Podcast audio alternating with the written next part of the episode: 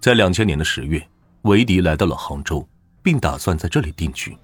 于是他来到了西湖南岸的净慈寺。在净慈寺内，韦迪最开始也是一名洒扫和尚，干着体力活，每天敲钟。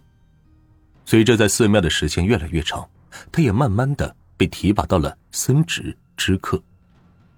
可警方又是如何找到这位伪装成得道高僧的杀人犯呢？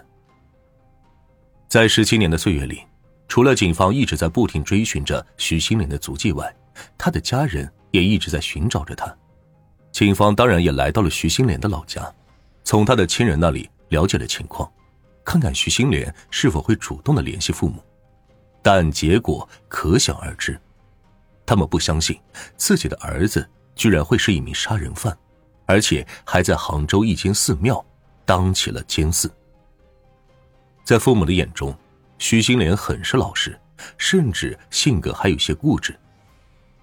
一九七三年，他在江西九江县的杨花村这个地方诞生。虽然作为家里的第二名孩子，但父母对他的宠爱不比姐姐的少。除他之外，后来这个家庭又增加了两名孩子，同样都是男婴。正因为人口众多，父亲靠着种地的微薄收入供养家中的两个孩子上学，所以徐新莲和姐姐一样，初中未毕业就辍学出来打工。此外，徐父还帮着徐新莲在九江市的一家汽车修理铺找了一份学徒的工作，但他对枯燥的工作并没有太多的兴趣。反而是结识了一些社会上的浪徒，父母认为，就是在社会上结识的那群朋友，将自己的儿子慢慢的给带坏了。他们还说，自家儿子一直都有着一颗善心，平常看到乞丐都会施舍一点钱，小时候连青蛙都不敢杀，钓到的青蛙还说让母亲送到集市上去卖掉。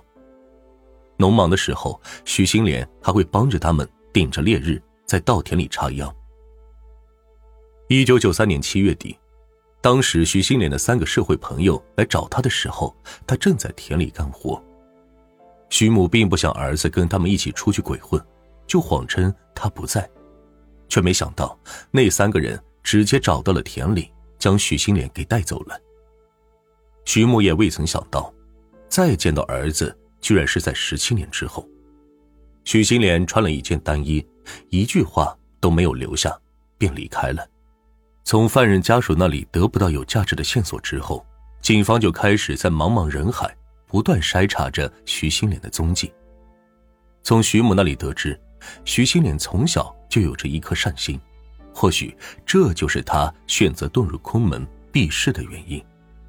但事实并不是这样的，他来到这里仅仅是为了躲避警方罢了。而且在得到了很多的好处之后，他还开始规划起了自己的未来。二零零三年，身在净慈寺的他偶然得知了自己有提升学历的机会，便在浙江大学土木系就读。由于他决心出人头地，还一直努力的跟进课程。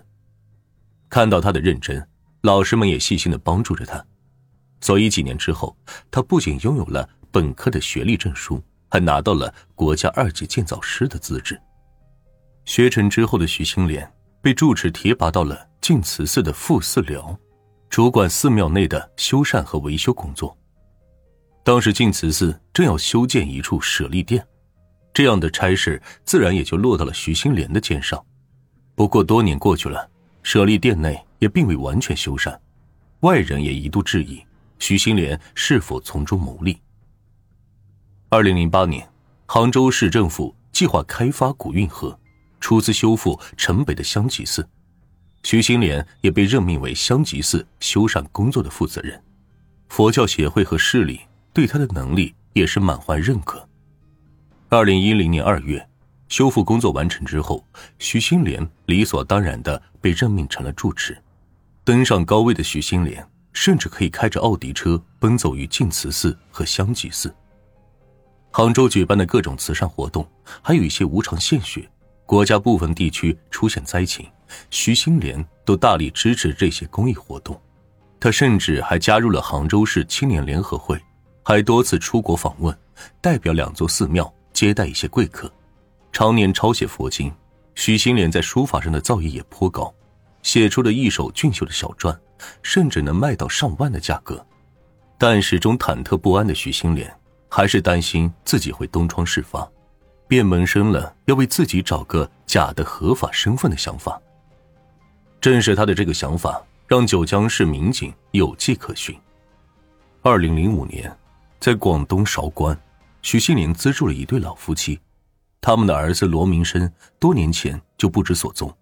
老两口就一直在寻找着他。徐新莲得知以后，用着自己住持的身份劝解老两口放下执念，并且还表示自己愿意做他们的儿子。老两口自然是喜出望外，满心欢喜的答应了这件事。此后，徐新莲便伪装成了罗明生，甚至在韶关办理了身份证。正是这一张身份证，让隐藏了多年、披着得道高僧羊皮的徐新莲露出了狼尾巴。二零一一年五月二十六日，全国警方都展开了清网活动，九江市公安局也得到了可靠消息：徐新莲在杭州出家。九江市警方随后又联系了徐新莲的父母，并给他们做好了思想工作，然后在杭州境内的寺庙内进行了层层筛查。确定这位法号叫做维迪的僧人是徐新莲的可能性极高，但是当查看维迪法师的身份信息时，他们居然发现这是一个来自于韶关的广东人。随即，陷入疑惑的警员们特地派人前往了韶关，验证其身份信息的真实性。警方随即从罗明生的父母口中得知了这位得道高僧是他们的干儿子的消息。而且，净慈寺和香吉寺的很多和尚都表示，这位得道高僧私下经常违反一些戒律，吸烟、赌博、喝酒、吃肉这样的事经常发生。负责修缮的舍利店经费经常超支，而且他还开着奥迪 A 六的豪车，甚至动不动就对寺内的弟子责骂，让弟子们滚回家去。于是，在掌握了充分的证据之后，九江市民警。对其进行了抓捕，也就是在二零一一年十一月二十八日的晚上，潜逃了十七年的杀人犯最终被捕归案。二零一二年六月十三日，九江市中级人民法院认定了许新莲为共同犯罪的主犯之一，被判处了死刑，缓期两年执行。许新莲也明白，自己种下的苦果，必须得自己偿还。